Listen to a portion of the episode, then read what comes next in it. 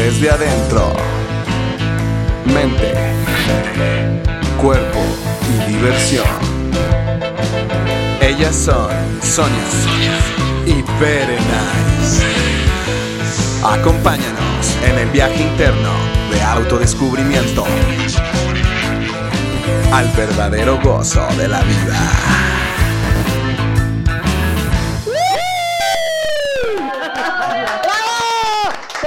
¡Trajimos público! Tenemos público el día de hoy. Sí, gracias. Bienvenidos a su programa Desde adentro, mente, cuerpo y diversión. Gracias por estar un capítulo más con nosotros. Y bueno, hoy vamos a presentar a nuestro súper invitado. No lo van a creer. No lo van a Pero creer. bueno, les presentamos a Eder Campos, ya es súper conocido y queremos platicar lo que él hace, es creador de Código de Magia, tiene una maestría en comportamiento humano, doctorado en filosofía y ciencias religiosas, es autor del bestseller En Amazon del éxito no existe. Bienvenido. Gracias, Bienvenido. gracias. Bravo. filología. Filo- filología, perdóname. Ah, Bravo, bienvenido. Bravo. Y vamos a empezar con nuestra frase el día de hoy que dice, aquellos que creen en la magia están destinados a encontrarla. Me encanta. Wow, ¿Te ¿qué gusta? opinas? Me encanta. Sí, he escuchado mucho esa frase. La verdad es que me conecto mucho con ella porque finalmente el, el tema de magia lo tenemos concebido como una enseñanza, ¿no? como un paradigma. Entonces, mientras creamos en, en la magia, eh, estamos destinados justamente a encontrarnos con eso. ¿Y qué es la magia? Pues es creación, es una enseñanza que nos permite crear todo aquello que nosotros deseamos, anhelamos, que en algún momento hemos soñado o que pareciera en algún, eh, en algún concepto racional, cognitivo o terrenal como imposible. ¿no? Justamente eso es la magia, es la capacidad de crear todo aquello que pareciera imposible. Y como es imposible, por eso se hace magia, ¿no? Porque Claro. Luego le dicen como que, ay, la ciencia y tal. La magia no es una ciencia, porque si no perdería toda esencia de lograr justamente lo imposible.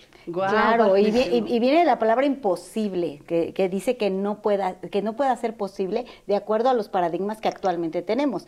Venimos de un programa donde hablamos del poder de la palabra. Ok. Entonces, justo estábamos hablando del poder de la palabra y ahora quisimos que la palabra fuera muchísimo más poderosa y entonces por eso dijimos vamos a crear magia a través de la palabra. Nosotros creemos que se puede crear magia a través de la palabra. Yo creo que yo creo que no creamos magia. Yo creo que hacemos magia porque la magia es la que crea. en La magia está. O sea, la magia está. O sea, si lo vemos como un ente, la magia siempre está. Si lo vemos como un ser, ¿no? O sea, hay una, una parte que me gusta mucho de una película que se llama Encanto. No sé si. No. Sí, es Encanto, ¿no? La familia Madrigal. Que, Sí, sí, este, sí, la- me encanta que- porque hay una parte donde dice: eh, la magia no es un don, la magia eres tú. Entonces, si lo vemos, la magia del ser como tal es como somos magia. O sea, somos producto y obra de un De acto mágico, ¿no? O sea, de- eh, comenzando por ahí, ¿no? o sea, como que sí, por azar, sí. por casualidad, entre miles de millones, eh, cositas que iban por ahí, uno pega, ¿no? Y ahí está, Solo- fuimos el ganador. solo uno. Entonces, desde ahí ya somos magia, ¿no? Sí. Yo creo que todos tenemos magia y solamente requerimos despertar al mago en cada uno de nosotros, que es capaz de crear desde su propia concepción, sus cartografías, sus creencias, sus paradigmas, lo que nos constituye, lo que nos ha formado, pero sobre todo lo que nos hemos atrevido a cuestionar de la vida cotidiana para constituir nuestro propio discurso y a través de esas palabras que, que- que nacen de nosotros desde nuestras propias creencias, ya no creencias prestadas, de lo que escuchamos de otros o al, sino de las experiencias vividas de manera individual, es que vamos hablando justamente todo aquello que vamos creando. Para mí eso es hacer magia y la magia crea. Entonces, todo es magia, eh, nos acompaña la magia, la magia siempre está, pero de alguna manera cuando estamos creyendo en eso, pues nos encontramos justamente con eso. Entonces la magia nace desde el pensamiento, o sea, desde el pensamiento estamos ya en magia, ya estamos realmente, cuando tenemos un proceso de pensamiento, que muy pocas personas de repente llegan a, a- a cuestionarse, como lo que tú acabas de decir, si no nos cuestionamos de dónde viene este pensamiento, en dónde lo estoy, realmente es mío o es de alguien más, desde ahí empiezas a, a poder estar en magia. Y desde el pensamiento no pensado. Sí, Fíjate. porque habla, ah, puede Ah, hablar tu, tu subconsciente en realidad. a Sí, en veces realidad cuando- es, es, o sea, una enseñanza, hay que entender que la magia es una de las enseñanzas más antiguas que existen, eh, o sea, tanto historiográfica como mitográficamente hablando, a lo largo de la historia de la humanidad. O sea, es una de las enseñanzas más antiguas y más puras que pueden existir, que solamente, eh, y hablo puras porque han sido transmitidas a través de una de las tradiciones más puras también, que es la tradición oral. Entonces, al momento de hacer una tradición escrita, exotérica, que es externa a través de libros y escritos, justamente se aterriza a las interpretaciones de quienes la están estudiando y a las representaciones o traducciones de quienes las están leyendo. Entonces corremos el riesgo de, distorsión de distorsionar la enseñanza iniciática, la enseñanza ancestral. Y digo eh, pensamiento no pensado o no entendible, como dices, de la parte que no es subconsciente, la, la palabra correcta es preconsciente, es el preconsciente, lo que nos constituye. Entonces, hablando desde esa línea del preconsciente, es ahí está, lo tenemos inseminado. ¿Por qué? Porque pues, somos hijos de una inteligencia universal, del universo, del cosmos, de la magia como tal. Y de cierta manera, en una cognición ampliada, eh, ese conocimiento ahí está, ¿no? O sea, llámale plano astral, el mundo de los sueños y tal, es como que de alguna manera traemos toda esa información y si empezamos a vibrar como en la misma sintonía, empezamos a, conectarnos con eso. Sin embargo, al ser una, una enseñanza tan antigua y tan ancestral, es imposible entenderla desde un pensamiento moderno. O sea, es como si obligáramos nosotros a Aristóteles ahorita a que entienda cómo funciona la tecnología. ¿No? O sea, es como... Sí, sí, sentamos aquí a Aristóteles y ¿qué onda, güey? ¿Cómo estás? Y le dices, oye, pues al rato mandas un WhatsApp, ¿no? Y te va a decir, ¿qué chingados estás hablando? ¿no? ¿De qué hablas? ¿Cómo que una cosa de estas puede conectarte con todo el mundo? O sea, no, no entra en un pensamiento moderno. Entonces, pensando como pensamos hoy en día, es imposible entender, entender eh, aquello que la otra forma de pensamiento claro en un pensamiento antiguo entonces la mejor manera que tenemos para poder integrar la magia en nosotros es, desconstruir. no pensar o sea de construir para poder, a, partir de nuestro propio criterio, o sea, más allá del pensamiento como crítico, sino nuestro propio criterio, de decir, ¿qué de esto estoy integrando? O sea, sí cuestiono... ¿Qué de esto me sirve y qué de esto no? ¿O de dónde me viene? Funciona. Me funciona. Porque nos basamos mucho en, en decisiones, en dialécticas, eh, que están inseminadas por polaridades extremas, por las culturas en las que estamos, occidente, oriente, pasado, futuro, todo es una dialéctica diferente o completamente opuesta. Entonces estamos basados en lo que está bien, está mal, en lo correcto o incorrecto, pero nunca nos basamos en una unicidad de qué es lo que me funciona. En este momento, porque también está cambiando. Evolucionando, todo está en movimiento, pero si ahorita yo digo, híjole, es que eso no está bien, mi creencia me dice que no está bien, pero me funciona, ¿por qué no hacerlo funcional en vez de hacer lo que es correcto o incorrecto? Entonces la magia, al descubrir cómo funcionamos nosotros, empezamos a hacer lo que es funcional para nosotros, para nuestra vida, y ahí tiene otra implicación. Entonces, eh, pensar, no pensar, es como que la magia no se puede entender, o sea, no se entiende, pero sí, se integra. Se, integra. A mí me encanta porque además yo he sido de las afortunadas que he estado en, en, en, las capacitaciones y en los cursos de EDER y estar en el código de magia y entender cómo, cómo utilizas las palabras y cómo entiendes esa parte que probablemente no es tuya o de dónde viene, de dónde lo tomé, esa creencia, esa creencia social o ambiental o familiar y empiezas a, a no sé, a reconocerte en mm. una forma muy pura, ¿no? O a recordarnos, ¿no? O a recordarnos, exactamente. Entonces está padrísimo eso, me encanta. Y porque todos somos magia desde, desde el momento en que nacimos y estar reconectando con esa parte que durante el proceso de eh, que yo les digo de domesticación, ¿verdad? Cuando vamos creciendo, se va perdiendo de todo lo que tú imaginas en un momento dado como niño, porque como niño dices, ay, quiero hacer esto, y qué, y qué te dicen de repente, no, es que no puedes hacer eso, ¿por qué no? O sea, si yo lo imaginé, yo creo que sí lo puedo hacer. Claro. De hecho hay una frase, una canción, ¿no? Que no me acuerdo de quién es, que dice, si lo puedes imaginar, lo puedes. En, no, en algún lugar del universo existe. Claro. A mí algún día se me ocurrió que nada es imposible más que volar con dos dedos. Es algo que todavía no logro. Pero justamente esa nada es a donde hay que entrar, en el vacío. Sí, claro. Sí, sí, también.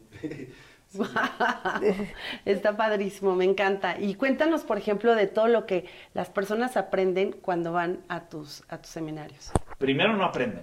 No. Aprenden. De prender. De De, de aprender. Aprender, Ajá. con H. O sea, ¿por ¿por qué hago tanto énfasis en esto? Sí, Porque, claro. o sea, lo que nos permite de construir Sí. ciertos preceptos, conceptos, palabras que nos han venido acompañando es cuestionar eso y al deconstruirlo darnos cuenta por qué hemos creado la realidad que hemos creado desde las palabras que hemos utilizado. Eso si hacemos una revisión completa o una mirada lacónica de nuestra vida, nos vamos dando cuenta que la realidad que tenemos hoy en día y lo que estamos viviendo hoy en día ha sido creado por las palabras que nosotros eh, hemos declarado o hemos compartido en nuestra vida cotidiana. O sea, no es como que yo hable de esto porque eso me pasó. No, hablé de esto y por hablar de eso, eso pasa. Eso me pasó. Eso pasa. Sí, o sea, eso, eso construí. Entonces, aprender, o sea, el aprender es prefijo a, bueno, vamos a la escuela. Sí. La gente te dice, ¿a qué vas a la escuela? Pues a aprender, ¿no? ¿Y quiénes van a la escuela? Pues los alumnos. Ajá. Entonces, ¿qué es aprender? Prefijo a, sin, prender, encender. ¿Qué es un alumno? Prefijo a, sin, alu- alumno, como lumen, lumen, luz. Luz. Luz. O sea, un ser sin luz que va a no encenderse. Ajá. Es como que, todos tenemos luz y todos queremos encendernos. Claro. El tema es que, ¿de qué manera se apaga? Primero es como que no cuestiones. ¿Por qué? Porque lo que dice el maestro es ley. Ya es Y lo si único que me sacaban a cada rato del salón de clase porque todo cuestionaba.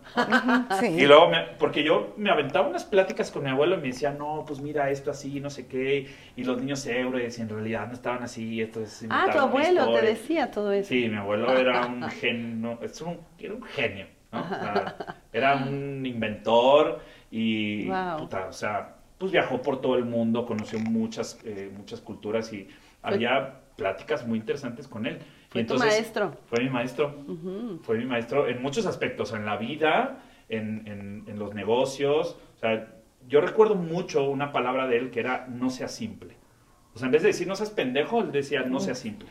¿no? Ah, Ese simple guau. es como que no sea simple. Y fue tanto el no sea simple porque él entendía que la complejidad del, del conocimiento radicaba la evolución de, de- de- de la conciencia del sujeto. En Entonces estar decía- verdaderamente buscando el origen de lo que tú estabas diciendo. No, en querer encontrarlo. En querer o sea, en realidad profundizar en eso y decía, no sea simple, o sea, no, lo, no sea simple. No te quedes No ahí. te quedes ahí. No, en no es como que nada más esto que es Sí. un palo. No, güey, No. ve todo lo que puede constituir justamente un propio instrumento.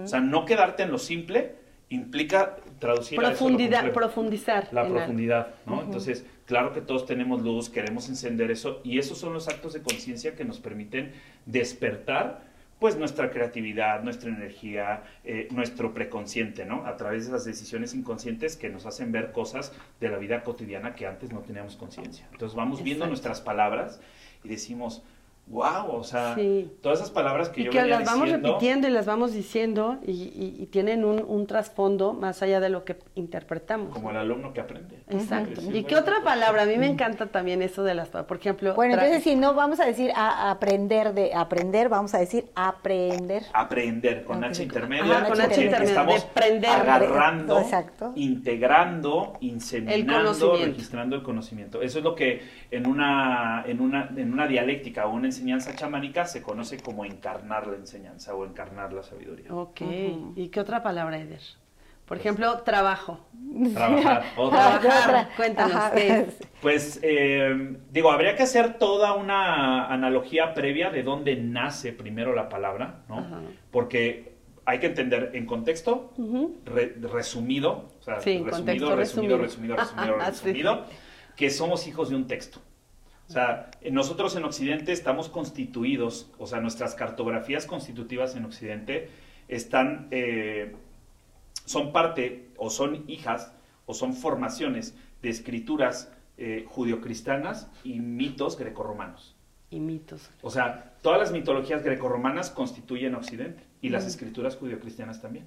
Entonces, teniendo eso como base, entendemos que cuando hablamos de trabajar, termina siendo una condena que en el mito de Adán y Eva es como que cuando se expulsan del paraíso, pues condena a Adán, ¿no? A trabajar y a la mujer a parir con dolor, a, a desear al hombre y a someterse a él, ¿no? Ajá. Entonces, cuando vamos asimilando eso, es como que entendemos por qué mucha de la cultura hoy en día Hay decimos, güey, pues si hay- una, por ejemplo, en la parte de que ya hay una, una mayor igualdad entre hombres y mujeres que hay que despertar y hay que generar, más Claro. allá de la igualdad o el equilibrio, sino el balance. El ¿no? balance. balance. Encontrar el, bala- Eh, el encontrar el balance. balance. Entonces, cuando vemos eso es como, decimos, güey, pero ¿por qué hacemos eso? O sea, ¿por qué estamos tan, ensimis- o sea, tan ensimismados en el hecho de la sumisión y tal?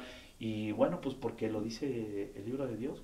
Entonces, como que pues, no lo dije yo, ¿no? Lo está diciendo Ahí Dios. está. Entonces, Ah, ahí ahí está. está. Y en una línea de decir, pero bueno, ya no es funcional.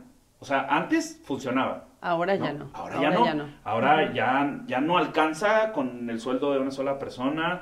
Entonces ahora ambos hay que elaborar, hay, ambos hay que compartir y justamente esa es la palabra.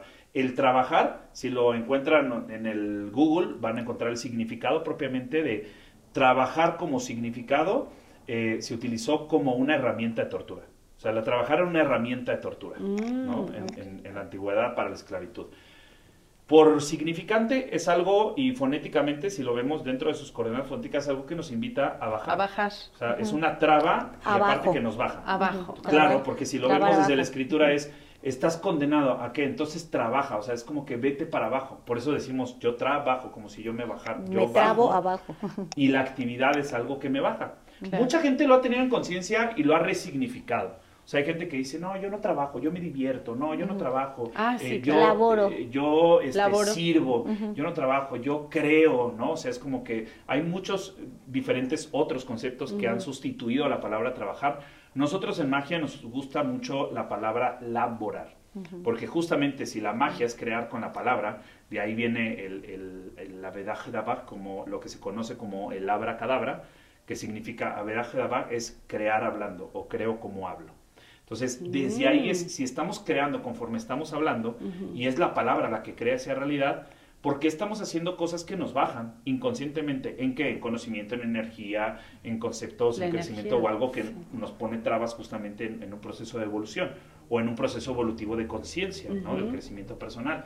Entonces, viéndolo de esta manera, laborar se entiende como un laboratorio de oración. Es decir, que todo lo que De yo estoy haciendo como actividad, como eh, tú lo que tú haces, lo que tú realizas y lo que estamos compartiendo, es gracias a la palabra que nos permitimos crear algo con un sentido profundo en la actividad que estamos realizando. ¿Qué es una relación laboral? ¿Qué tal, eh? Colaborar, Oh. aunque vean, ¿no? En relación Wow, laboral está y padrísimo. colaborar. Colaborar. Co- el co es junto a. Junto. Junto a. ¿no? O sea, el prefijo co viene acompañando siempre cualquier palabra de co es junto a o a partir de o al lado de. Entonces, colaborar, si es un laboratorio de oración y estamos colaborando, Colaborando. en conjunto, tu oración con la tuya, con la mía, con la tal, pues bueno, estamos creando.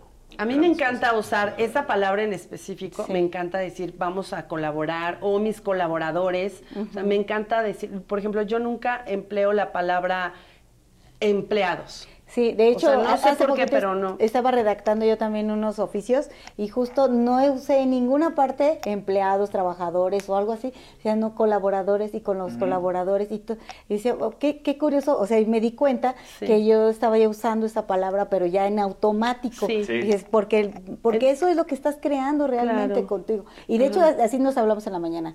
¿Tú qué estás creando hoy? Ah, sí, sí, sí, Sí, que vamos a pues, crear, que vamos a crear. a, ponernos bien creativas. Sí, ¿no? vamos a crear En- un día de restaurante, diversión. cuando, cuando tenía el restaurante, yo siempre les llamaba equipo. ¿Qué onda equipo? ¿A qué hora nos vamos a, a reunir para platicar, para estar checando ciertas cosas? Entonces, esa, esa palabra de equipo, no digo mis empleados o mis trabajadores, no, es como que esa palabra me gusta mucho. Yo les, yo les llamo familia. Familia, Ujú.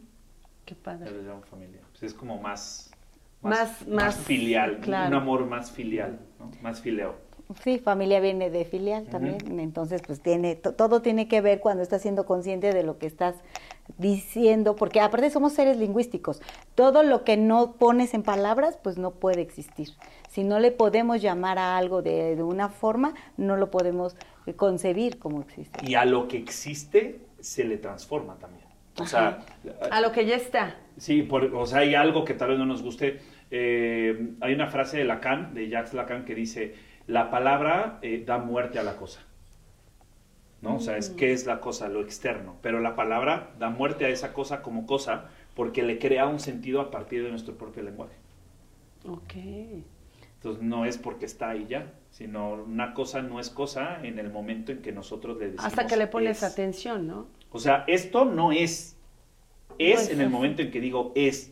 ¿Qué? Lo que quiera que sea. Ajá. Pero la- que le pones. es- ese deja de ser una cosa y se empieza a crear un sentido en, en nuestra relación con la realidad externa.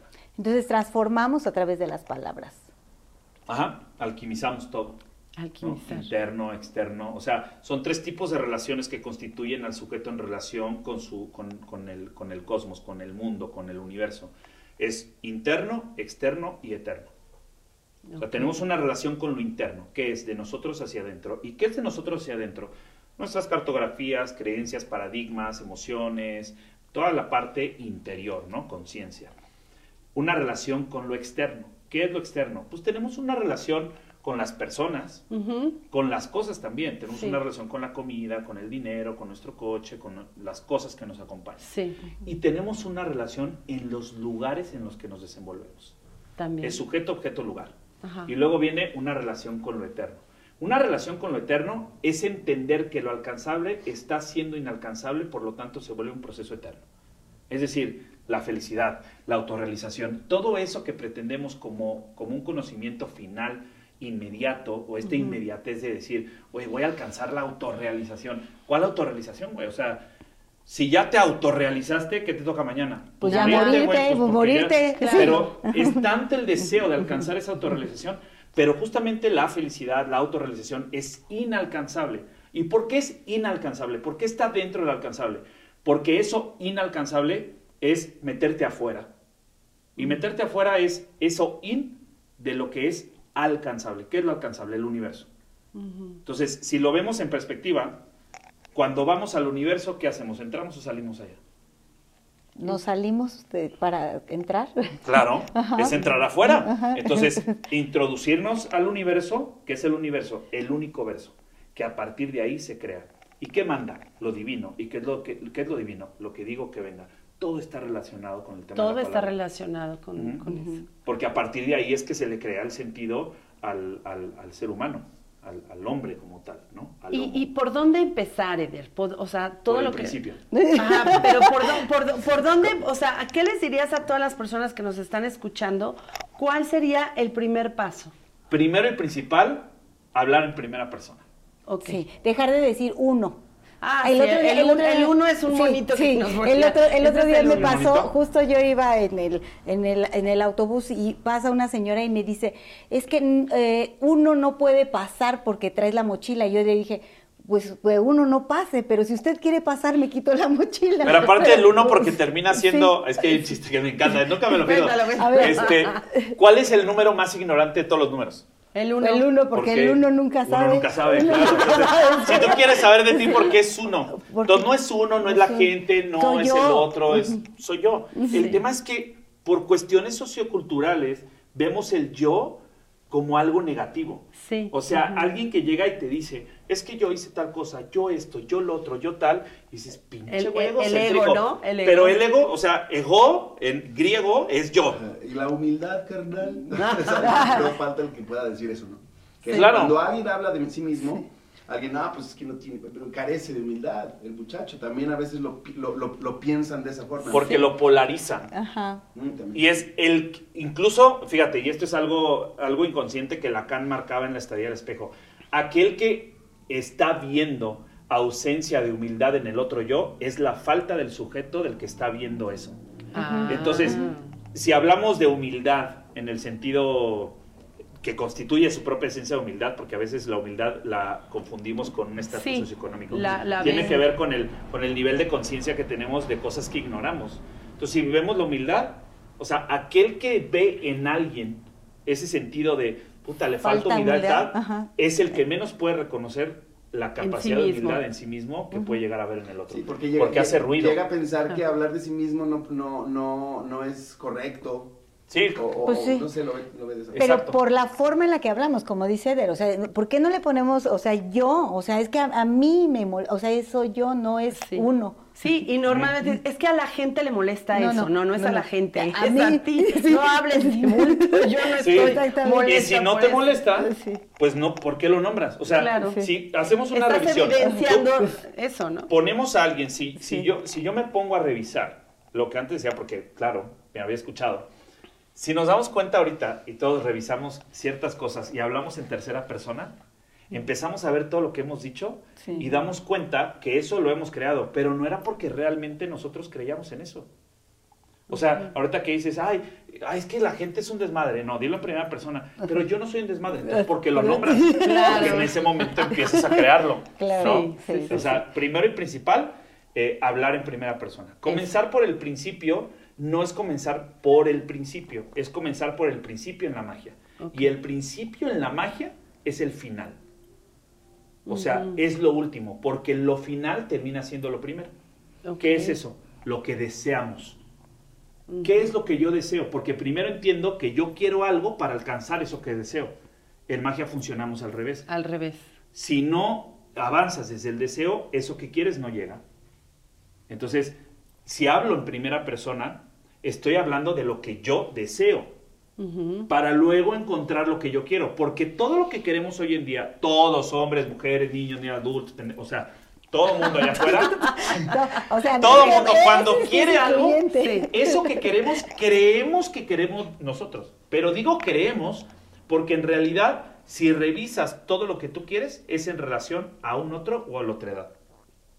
Ok. Todo No lo que queremos está relacionado hacia algo externo. Ajá. No es porque algo que realmente Tú quieras. yo, yo quiera. No, no, no. Es porque realmente es algo para eh, Complacer al otro. complacer, para mostrar, para reconocer, para validación, para todos esos aspectos. Pertenencia. Todo lo que queremos como sujetos inconscientemente es para satisfacer el deseo del otro.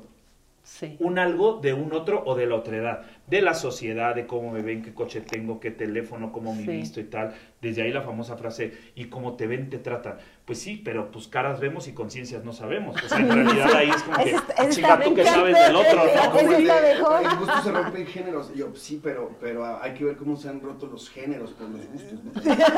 Claro, sí, justo nos, nos invita a eso. Sí, sí, sí. Entonces, si hacemos conciencia de esto desde atrás y nosotros comenzamos por el principio, que terminaría siendo el final para mucha gente en magia, el fin es el principio. Entonces, eh, como Nietzsche decía, el eterno retorno, ¿no? Es un proceso cíclico de decir y avanzar. Hay una analogía de Nietzsche que me encanta, que es la, la- la analogía del superhombre, que, o sea, vamos como camellos cargando tantas creencias y un montón de cosas. Llegamos a una etapa de evolución en conciencia en donde nos atrevemos a cuestionar, ¿Qué nos revelamos que es el león, o sea, el arquetipo de león, para llegar a ser niños, bebés.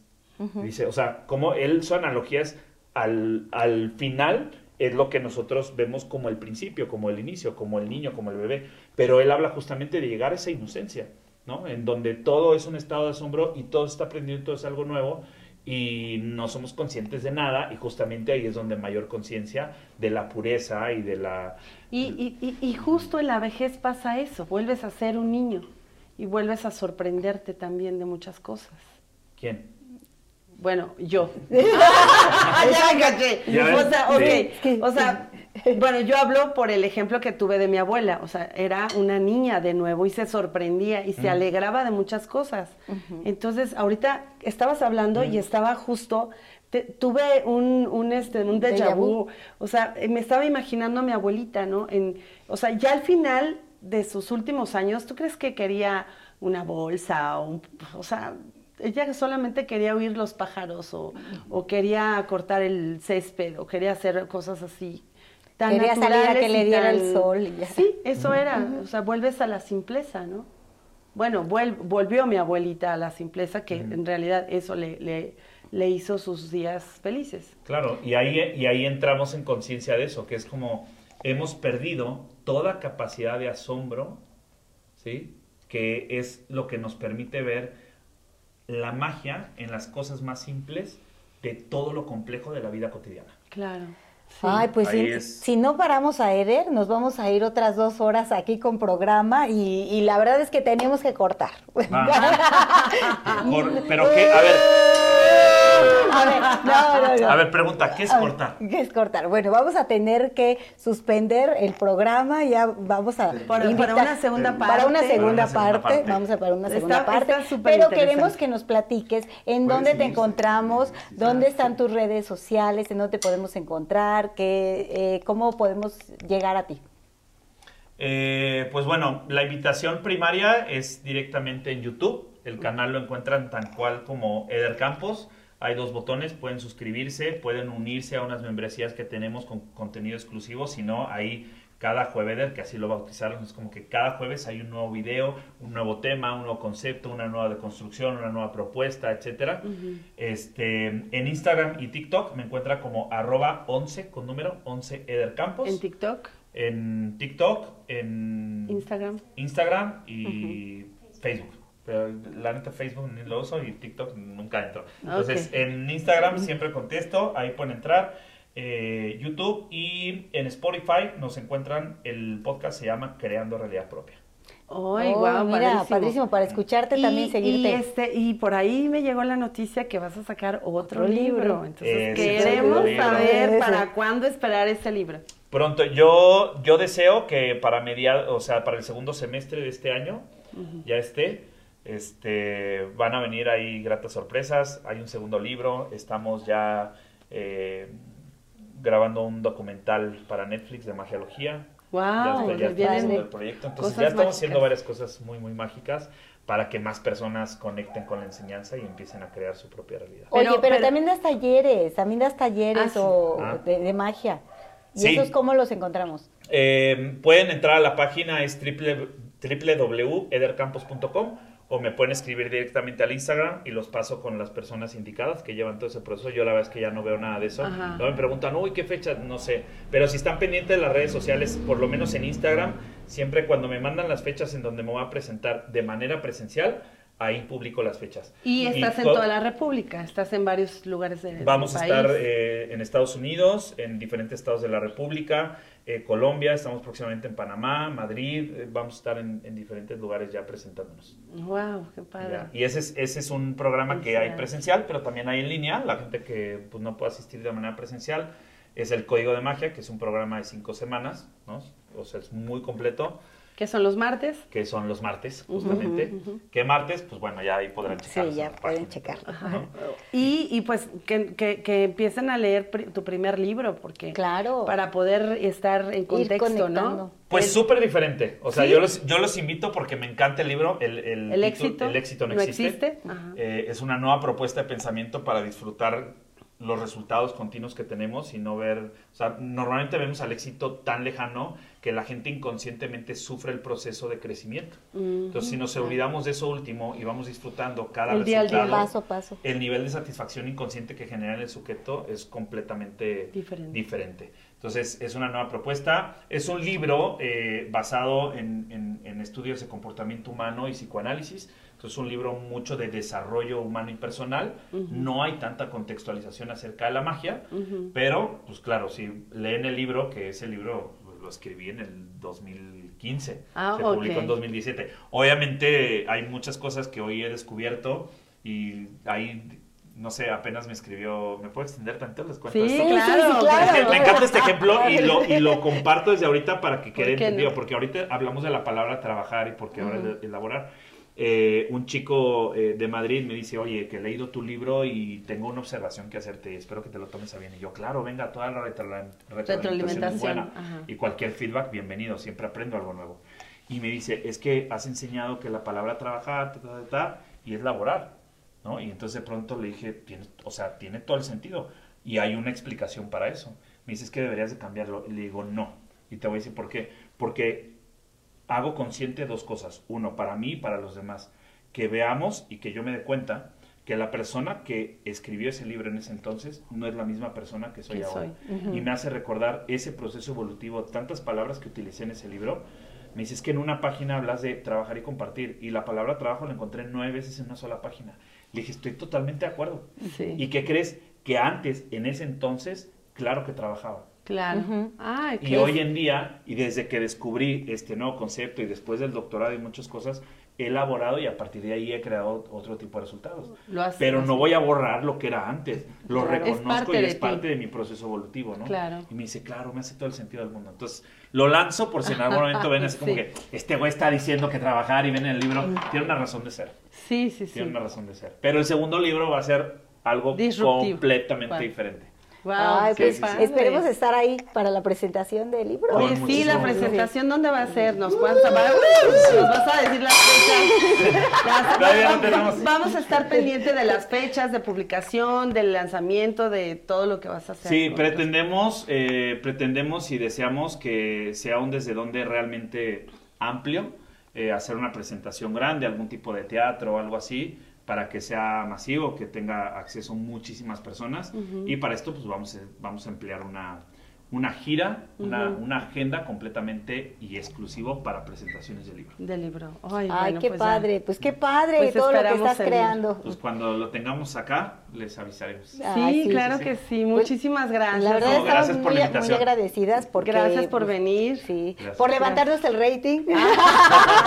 A compartirlo todos. Ah, A claro. compartirlo. Muchísimas gracias, te agradecemos con todo el corazón que Sí. hayas estado aquí. Sí. Y este, y bueno, pues estén pendientes de todas las noticias de Eder. Sí, Así muchas es. gracias Muchas y saludos gracias. a todos los que nos ven. Y recuerden que la magia, eh, ¿cómo te decía? Se produce cuando sonríes. Yo, ah, sí, yo, yo, ¿verdad? ¡Ah! bueno, era mi blooper de ahorita ya. La magia se produce cuando sonríes, cuando gozas, cuando estás en el presente. Entonces los invitamos a que sigan creando su vida con magia. Magia, claro. Gracias, Eder. Gracias. a ustedes. Eder. Muchas gracias. ¡Bravo! A los invitados también, gracias a todos los que nos invitaron. gracias, gracias al público. Trajeron- trajeron la porra.